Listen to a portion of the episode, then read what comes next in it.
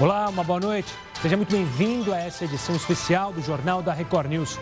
Você vai acompanhar toda a repercussão da saída de Sérgio Moro do governo de Jair Bolsonaro. Para começar, veremos agora os principais pontos abordados pelo ex-ministro no pronunciamento feito à imprensa nesta manhã.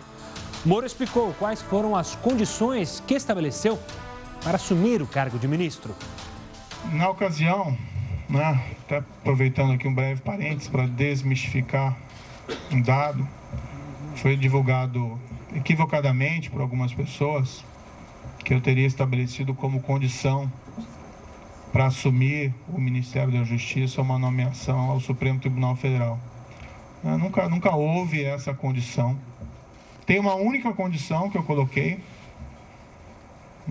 não ia revelar, mas agora isso acho que não faz mais sentido manter o segredo.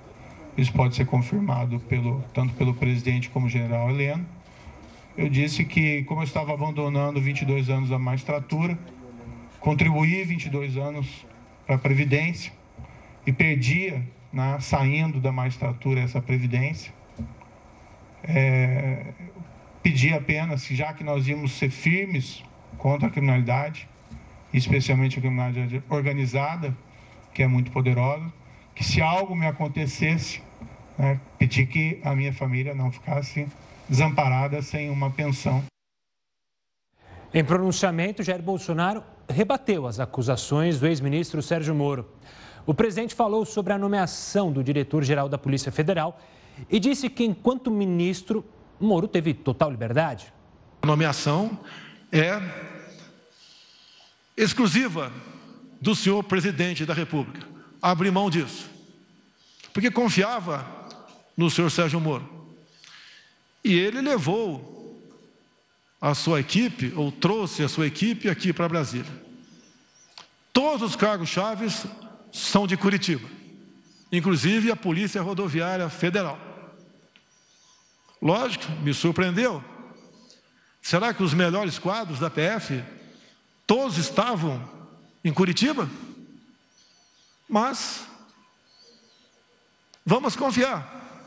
Vamos dar um crédito. Mais de uma vez, o senhor Sérgio Moro disse para mim: você pode, você pode trocar o Valeixo sim, mas em novembro, depois que o senhor me indicar para o Supremo Tribunal Federal. Me desculpe, mas não é por aí. Moro então começou a revelar as causas de seu pedido de demissão. Houve primeiro um desejo de trocar um superintendente da Polícia Federal do Rio de Janeiro sinceramente, não havia nenhum motivo para essa substituição. Mas conversando com o superintendente em questão, ele queria sair do cargo, né, por questões exclusivamente pessoais.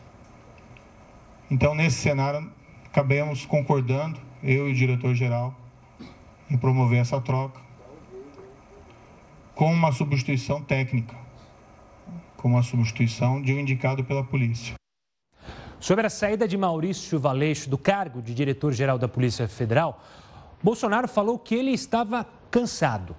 Como mesmo o senhor Valeixo disse que estava cansado, eu comecei a fazer gestões junto ao ministro para trocarmos o diretor-geral da Polícia Federal. Era a intenção dele, como ele declarou ontem, que desde janeiro queria sair. Nós cansamos, nós não somos máquinas. Moro, no entanto, afirmou que o ex-diretor-geral da Polícia Federal, Maurício Valeixo, não pretendia deixar o cargo. Há uma possibilidade que se afirme que o Maurício Valeixo gostaria de sair, né? mas isso não é totalmente verdadeiro. Né? O ápice da carreira de qualquer policial federal, delegado da Polícia Federal, é né, a direção geral da Polícia Federal e ele entrou com uma missão. O agora ex-ministro também disse que houve uma tentativa de interferência do presidente na Polícia Federal. Havia, haveria uma violação de uma promessa que me foi feita inicialmente, que eu teria carta branca. Em segundo lugar, não haveria uma causa para essa substituição. E estaria claro que estaria havendo ali uma interferência política na Polícia Federal. O que gera um abalo na credibilidade. Não aconteceu durante a Lava Jato, a despeito de todos os problemas de corrupção dos governos anteriores. Houve até um episódio em que foi nomeado um diretor no passado com o intuito de interferência política e não deu certo, ficou pouco mais de três meses. A própria instituição né, rejeitou essa, essa possibilidade. Bolsonaro rebateu essa afirmação de Moro e disse que não precisa pedir autorização para demitir integrantes do governo.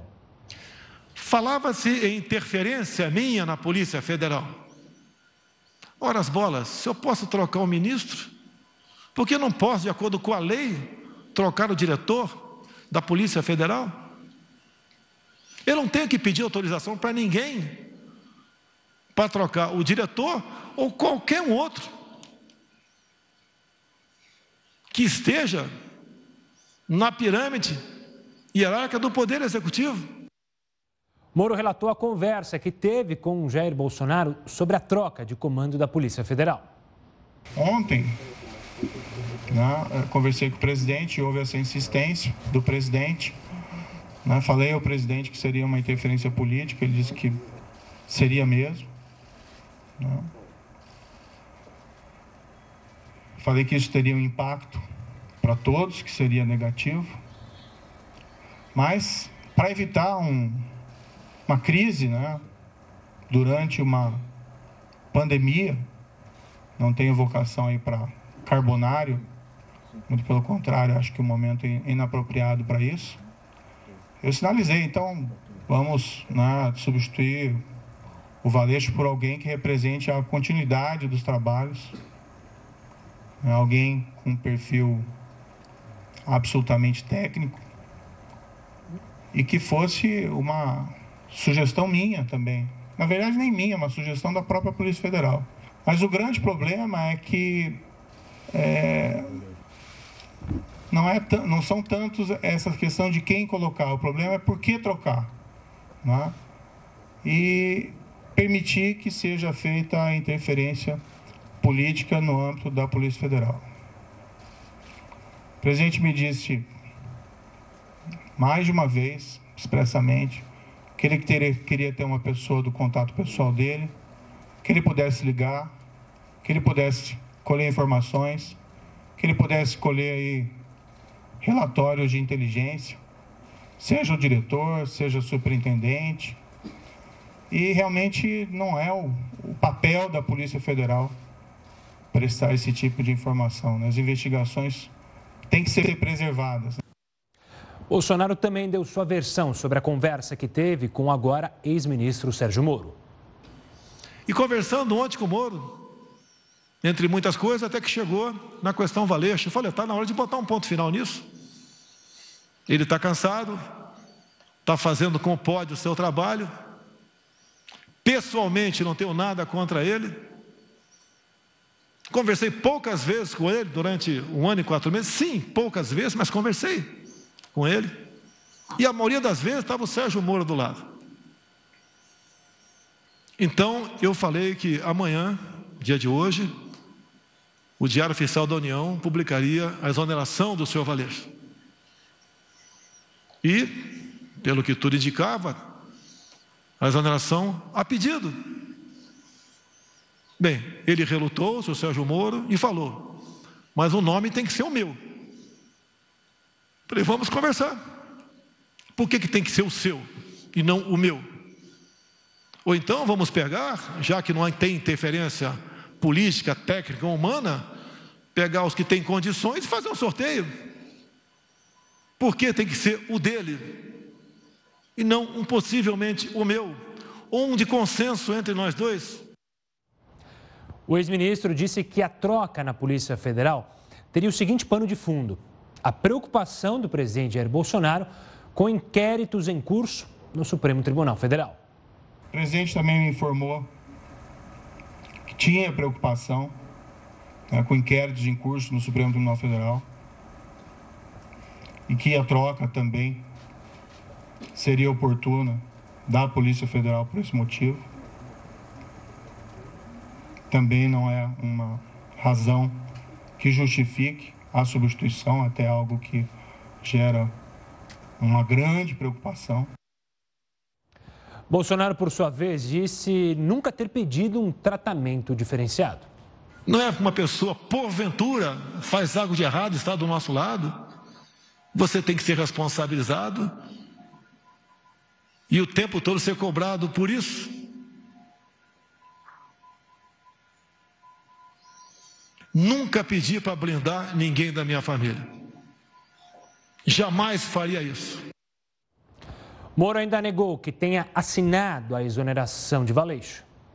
A exoneração que foi publicada, é, eu fiquei sabendo pelo Diário Oficial, né, pela madrugada. Eu não assinei esse decreto. Em nenhum momento isso foi trazido, em nenhum momento o diretor-geral da Polícia Federal apresentou um pedido formal de exoneração. Né. Depois ele me comunicou que ontem à noite recebeu uma ligação dizendo que ia sair exoneração a pedido e se ele concordava, né? Eu disse, como é que eu vou concordar com alguma coisa? Eu vou fazer o quê, né? Se ele já está sujeito à exoneração a pedido ou a exoneração ex officio. Mas o fato é que não existe nenhum pedido que foi feito de maneira formal. Eu, sinceramente, fui surpreendido. Achei que isso foi ofensivo ah, vi que depois a SECOM afirmou que houve essa exoneração a pedido, mas isso de fato não é, não é verdadeiro. O decreto de exoneração de Maurício Valeixo do cargo de diretor-geral da Polícia Federal também foi republicado no Diário Oficial da União. Desta vez, a exoneração não é assinada por Sérgio Moro, como tinha sido publicada na madrugada desta sexta. Agora vamos para o portal R7, porque o presidente Bolsonaro já teria escolhido o novo diretor-geral da Polícia Federal. A gente põe aqui na nossa tela. Este seria o novo escolhido para comandar a Polícia Federal, Alexandre Ramagem, que é da ABIN. Ele que seria o novo nome, a decisão é, deve ser feita, feita na próxima semana pelo Palácio, Palácio do Planalto. E Alexandre Ramagem que é delegado desde 2005, surge como possível nome da Polícia Federal. Está lá no R7 se você quiser saber mais detalhes sobre o futuro novo diretor da PF. Bom, toda essa questão entre Bolsonaro e Moro gerou também muitos questionamentos e alguns por processos de impeachment do presidente. É, então a gente vai até falar com, com o nosso Heroto Barbeiro para saber quantos processos de impeachment de fato já foram protocolados. Já conseguiu as contas aí, Heroto? Uma boa noite. Olá, Gustavo. Olha, acho que de uma maneira geral, as pessoas que nos acompanham aqui na Record News tiveram, como sempre tem, os dois lados. Nós mostramos a coletiva inteira do ex-ministro Sérgio Moro, depois mostramos a entrevista coletiva inteira do presidente Bolsonaro. E agora nós tivemos, então, aí uma edição dos principais pontos onde um contrapõe o outro. Isso quer dizer o seguinte: quer dizer que as pessoas que nos acompanham já formaram sua opinião a respeito, ou de um lado ou de outro lado. Nós não estamos aqui para fazer a cabeça de ninguém, nós estamos aqui para explicar algumas coisas. E o fato é o seguinte: o fato é que vários políticos ah, já disseram, já apresentaram o pedido de impeachment contra o presidente da República.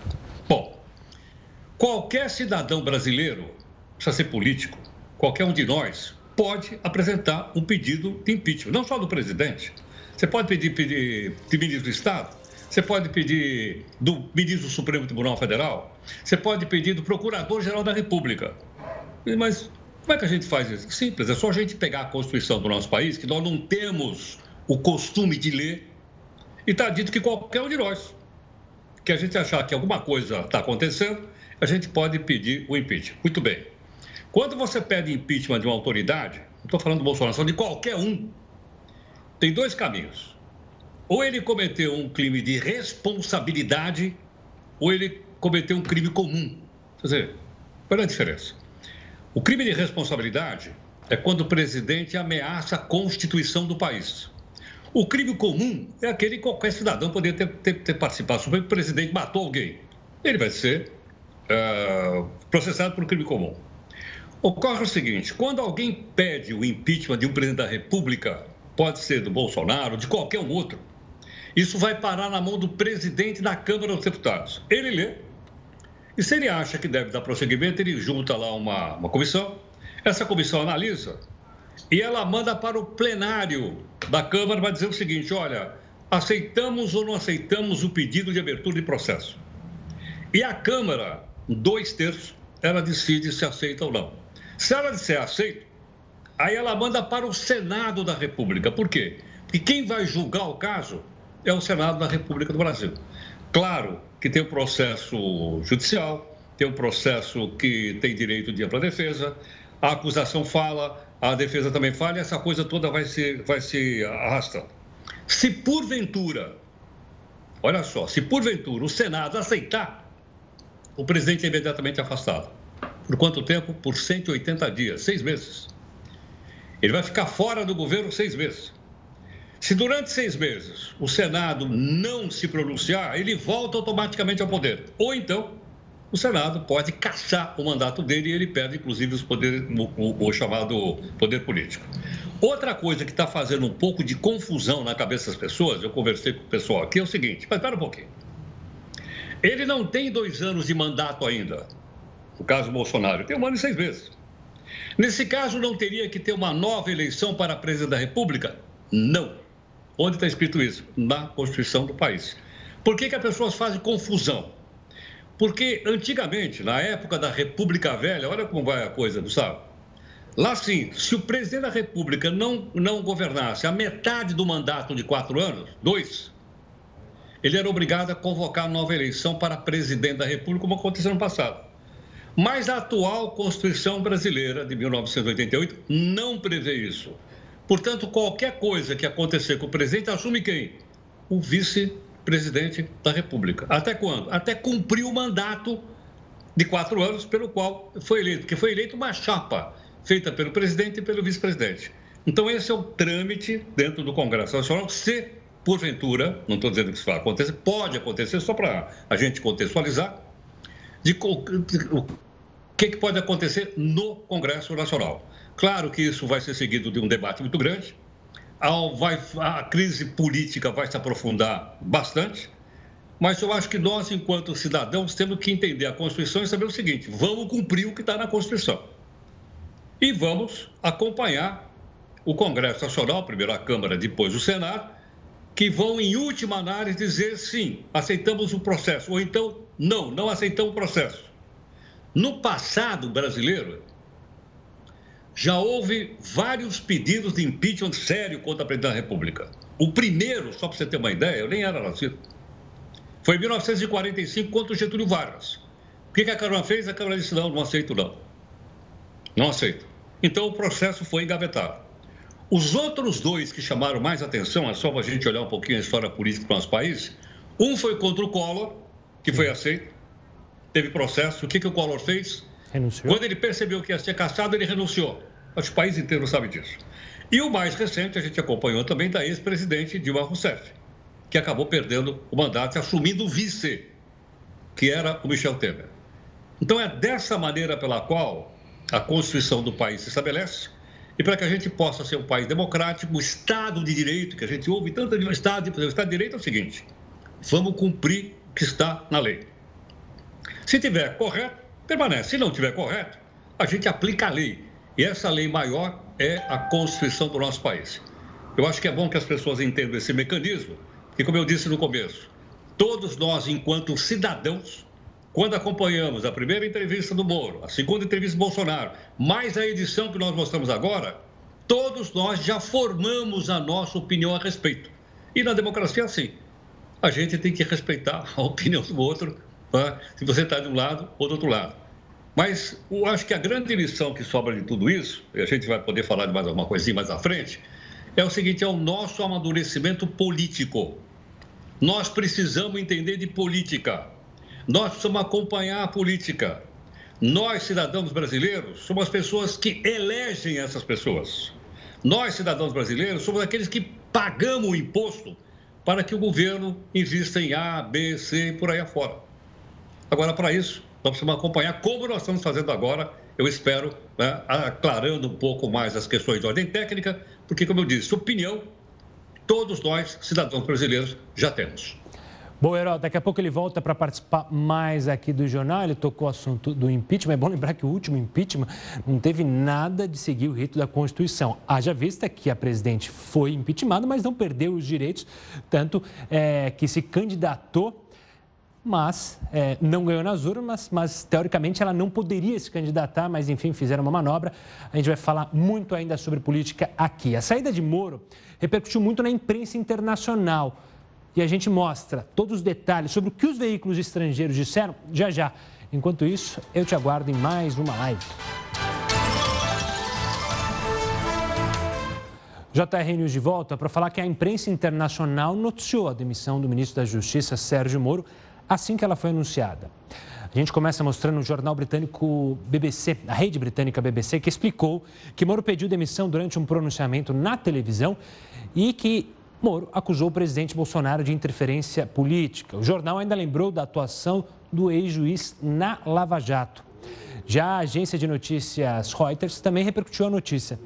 O destaque foi que a Bolsa Brasileira chegou a registrar queda de 9% durante o pregão e o real atingiu um novo nível mais baixo por causa da demissão, fechando a mais de R$ 5,50. O principal jornal dos Estados Unidos, New York Times, também deu destaque para a demissão de Moro. Eles afirmaram que a saída de Moro acontece em meio a um governo tumultuado e que o ex-ministro deixou o cargo como um protesto por conta da exoneração do diretor da Polícia Federal, Maurício Valeixo. A notícia também chegou na Europa.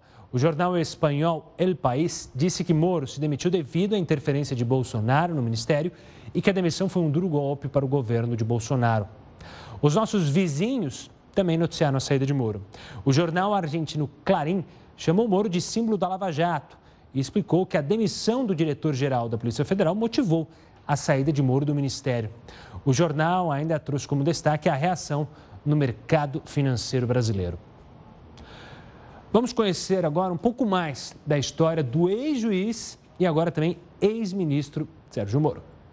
Nascido em 1 de agosto de 1972, Sérgio Fernando Moura é formado em Direito pela Universidade Estadual de Maringá e mestre e doutor pela Universidade Federal do Paraná. No início da carreira, estagiou em um escritório de advocacia especializado em direito tributário. Logo depois, começou a lecionar na Universidade Federal do Paraná. Em 1996, aos 24 anos, tornou-se juiz federal da Quarta Região. Com diversas especializações em crimes financeiros, comandou ao longo da carreira diversas operações de combate à corrupção, como a Banestado, a Farol da Colina e a mais conhecida de todas, a Lava Jato. Durante o escândalo do mensalão, Moro assessorou a ministra do Supremo Tribunal Federal, Rosa Weber. O então juiz atuou por mais de três anos na Operação Lava Jato, maior investigação contra a corrupção já feita em toda a história brasileira. À frente da operação, Moro ficou conhecido por conduzir os processos em um ritmo acelerado, o que não é comum na justiça brasileira. Ele foi responsável por 175 prisões de políticos, empresários, doleiros e lobistas. Com a grande repercussão dos casos em que atuou, foi alvo de críticas por algumas atitudes.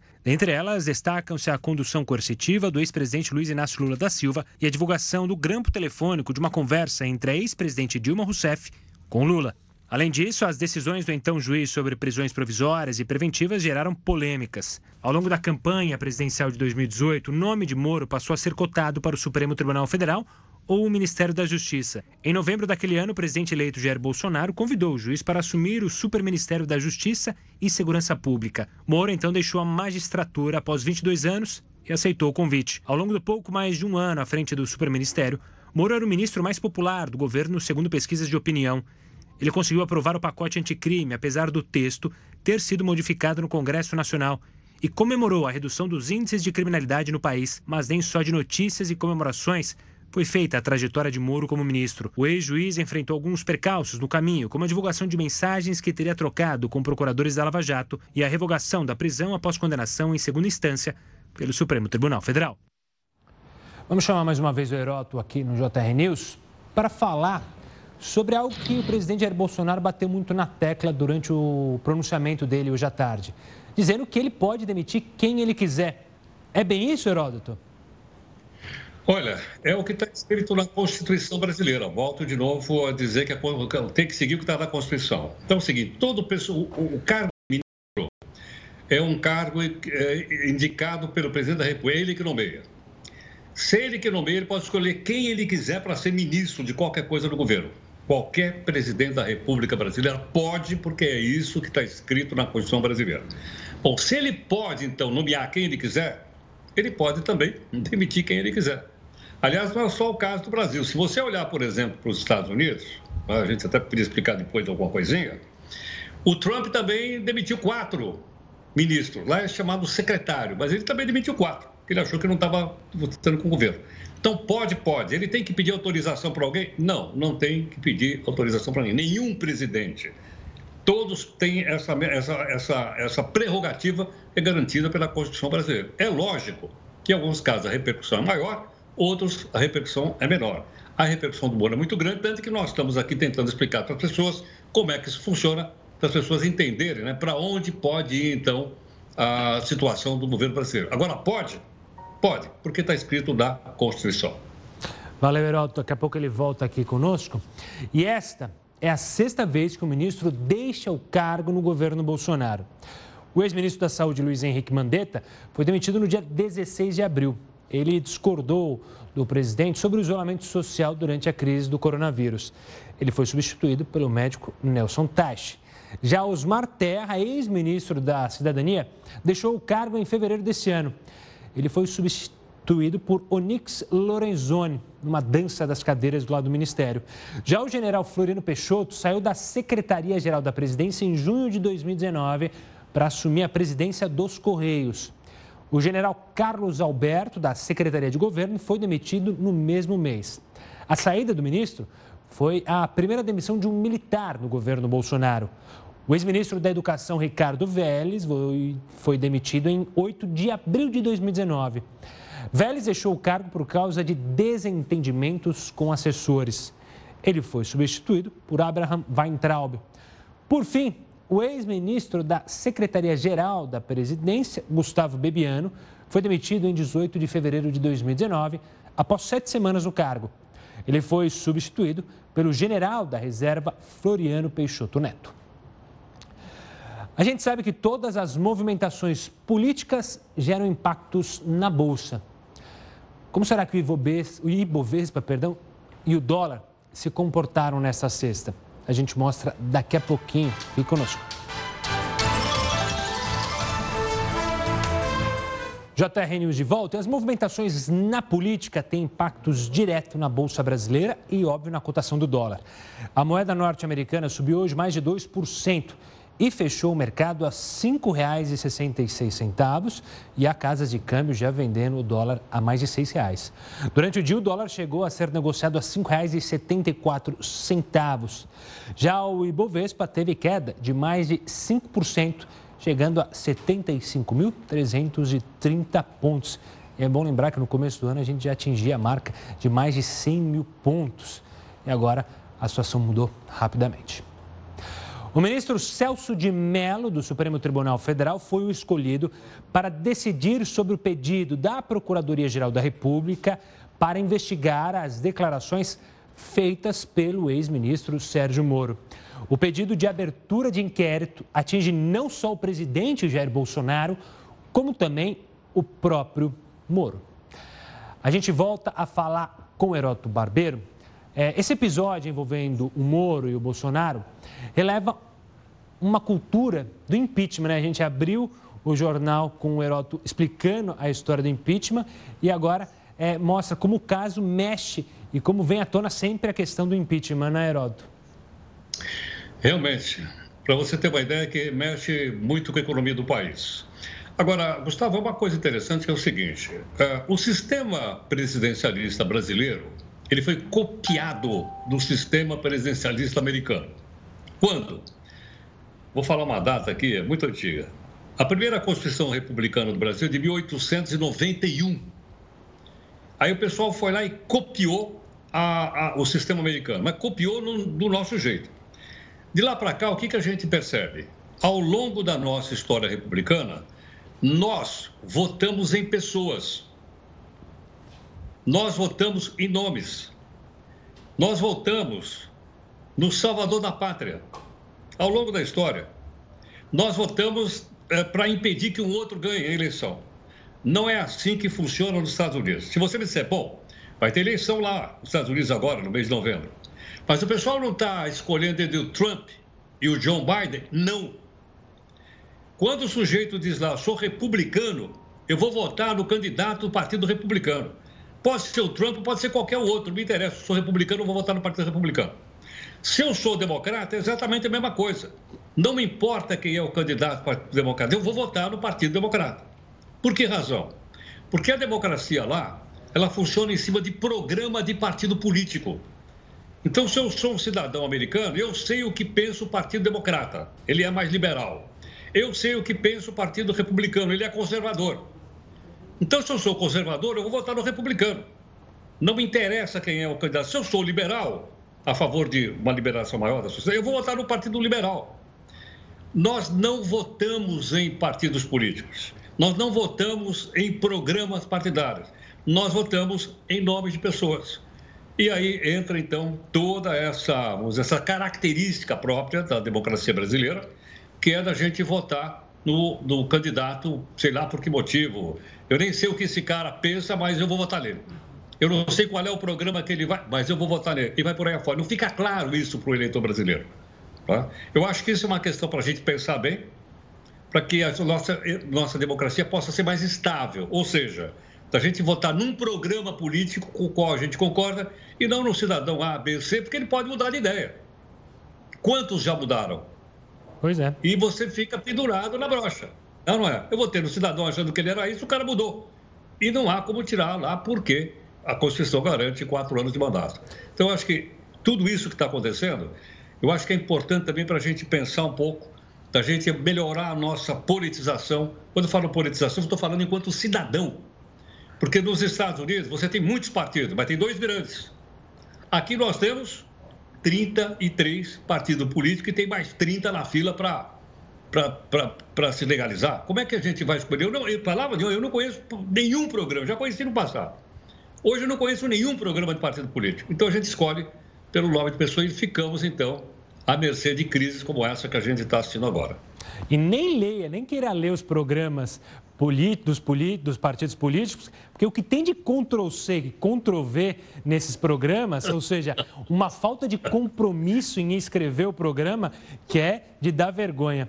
O Heródoto volta daqui a pouquinho com a gente. A gente ainda vai falar, claro, muito ainda do pedido de demissão de Sérgio Moro, que repercutiu em Brasília com a classe política. Você vai ver também o que, que as autoridades falaram. É já já. Eu te espero logo mais aqui no Jornal da Record News.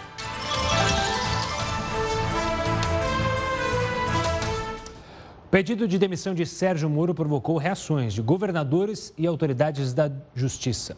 Houve, inclusive, panelaço em algumas capitais. Ao mesmo tempo em que Sérgio Moro anunciava a demissão. Independentemente de onde eu esteja, eu sempre vou estar à disposição do país.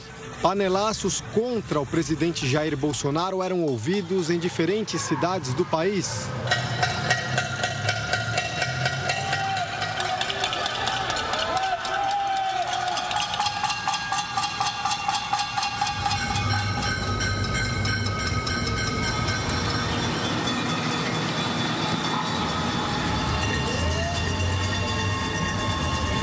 Saída de Sérgio Moro do governo e as acusações de interferência política tiveram grande repercussão entre personalidades do meio jurídico. Governadores também destacaram o trabalho do ex-ministro da Justiça e da Segurança Pública. Alguém que aprendeu a admirar um juiz que ajudou a mudar a história deste país. Nas redes sociais, o governador do Rio de Janeiro, Wilson Witzel, deixou as portas abertas para Sérgio Moro no governo dele Disse ainda que está triste com o pedido de demissão do ex-colega com princípios de combate ao crime.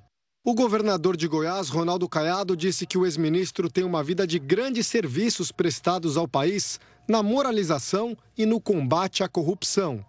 O ex-presidente Fernando Henrique Cardoso disse que Bolsonaro está cavando a própria fossa e pediu para ele renunciar antes de ser renunciado. A Associação dos Magistrados Brasileiros lamentou a saída de Moro. A MB, maior entidade representativa da magistratura nacional, lamenta a saída do ministro Sérgio Moro, eh, que teve uma atuação absolutamente responsável durante todo o seu tempo à frente da pasta da Justiça, conhecedor do Brasil, conhecedor profundo do sistema de justiça, porque foi magistrado durante 22 anos. O coordenador da Operação Lava Jato em Curitiba, Deltan Dallagnol, afirmou que é gravíssima a denúncia de tentativa de escolha pelo presidente da República de dirigentes da polícia para interferir em investigações e ter acesso a informações sigilosas. O combate à corrupção exige investigações técnicas que possam ser conduzidas sem pressões externas. A Associação de Juízes Federais do Brasil também declarou preocupação com as alegações de pressões políticas na Polícia Federal. O Brasil não pode admitir um retrocesso institucional. A Polícia Federal precisa de autonomia para trabalhar e interesses de governo não podem ser confundidos com política de Estado. Em Brasília, o pronunciamento do presidente Jair Bolsonaro após o anúncio de Moro gerou nova repercussão e dividiu opiniões. A reação de Sérgio Moro logo após o pronunciamento do presidente Jair Bolsonaro foi imediata. Numa rede social, ele negou a afirmação feita pelo presidente de que aceitaria a substituição na Polícia Federal somente em novembro, quando abre uma vaga para o Supremo Tribunal Federal. O ex-ministro da Justiça e Segurança Pública escreveu: A permanência do diretor-geral Maurício Valeixo nunca foi utilizada como moeda de troca para minha nomeação para o STF. Aliás, se fosse esse meu objetivo, teria teria concordado ontem com a substituição do diretor-geral da PF. O presidente da Ordem dos Advogados do Brasil, Felipe Santa Cruz, ironizou a fala de Bolsonaro e publicou: É inacreditável que vamos encerrar o dia falando de aquecedor de piscina em vez de respirador de hospital. Os presidentes das duas casas do Congresso Nacional, Rodrigo Maia da Câmara e Davi Alcolumbre do Senado, ainda não se pronunciaram. O presidente do Supremo Tribunal Federal, ministro Dias Toffoli, também não comentou. Deputados da base do governo saíram em defesa do presidente. Um pronunciamento muito franco, direto, claro é, abrindo até um pouco da vida privada dele, falando que ele não gasta do cartão corporativo, né, a que ele tem direito, do cardápio que ele tem em casa, enfim, do homem que tem zelo com o gasto público. O presidente ele fala com o coração, não mente. Você sabe muito bem quem é o presidente Bolsonaro. Quando você foi lá e votou em 2018 para presidente, você não votou para ministro. E o presidente, ele tem autonomia institucional para nomear e exonerar esses ministros. Quem não tem compromisso com a pátria não merece estar no time de AMC Bolsonaro. Vamos voltar para falar com o Heródoto e despedir do professor.